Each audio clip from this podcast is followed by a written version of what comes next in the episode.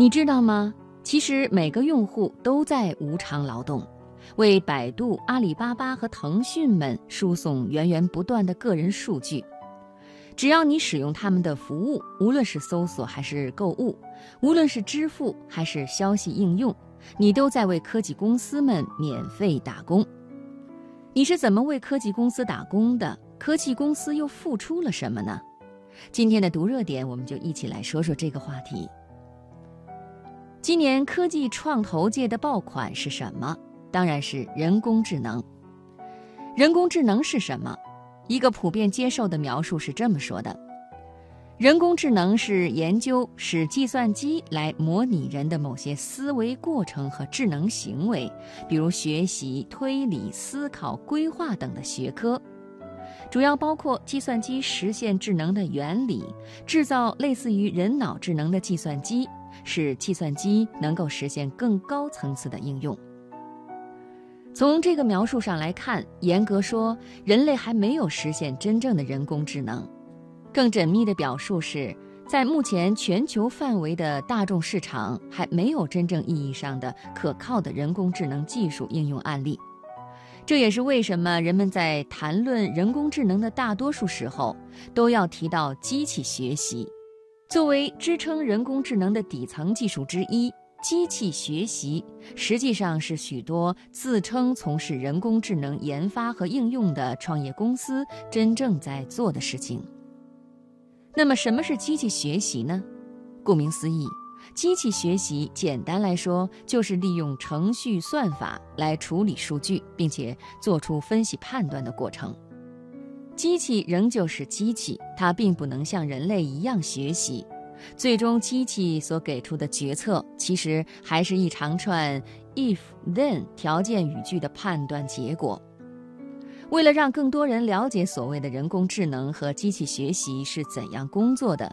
我们来说一个简单问题的分析过程，相信你听明白了以后，也能轻松的举一反三，也能够看透各种狗如何赢下李世石、打赢德州扑克的原因。首先定义我们的问题，基于一套房产的数据，让计算机判断它是在旧金山还是在纽约，也就是说，不给出这套房产的地理位置。让计算机通过分析其他的数据来判断。计算机要做判断，首先需要人类工程师写代码输入计算机。旧金山和纽约都有哪些区别？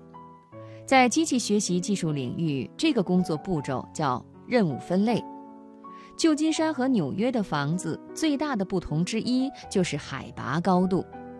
旧金山城区如过山车一般忽高忽低的道路，意味着许多高海拔的房子，所以计算机首先把数据集合，按海拔高度来排序。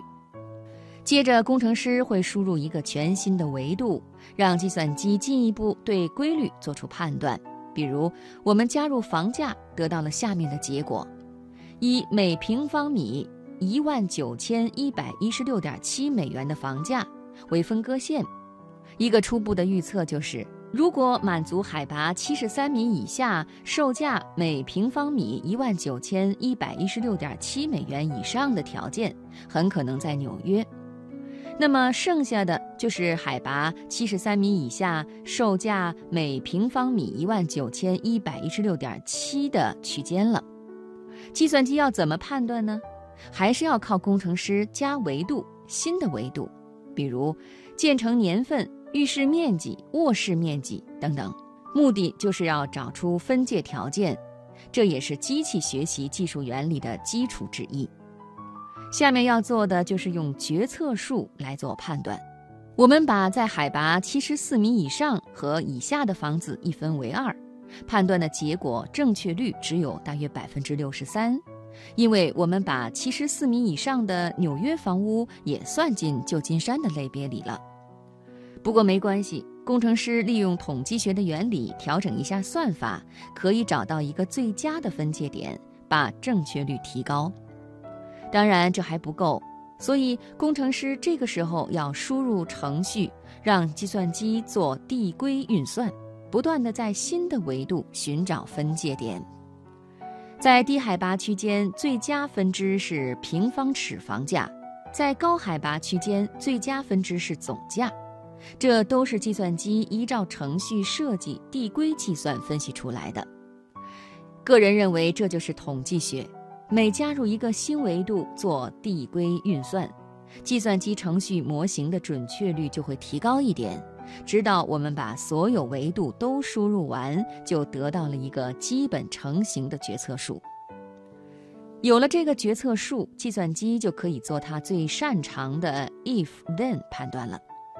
也就是说，机器学习并不是说机器真的在学习。它只是在执行工程师编写的代码而已，有没有天算我不知道。但是机器学习、大数据、云计算和所谓的智慧城市，归根结底其实都是人算，人写代码，机器算。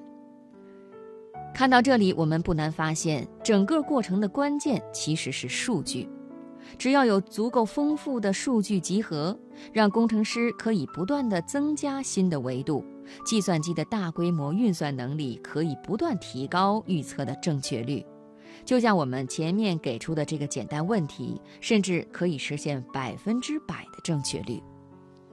这也是为什么大多数互联网科技公司会免费提供服务的原因，因为所有的用户都在无偿劳动。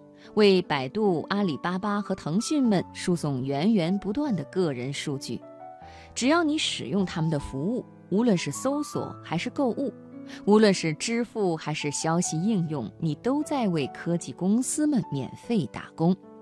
而人工智能技术，也就是机器学习，对于科技公司们的美妙之处就在于，当用户免费贡献的海量数据，经由程序算法分析。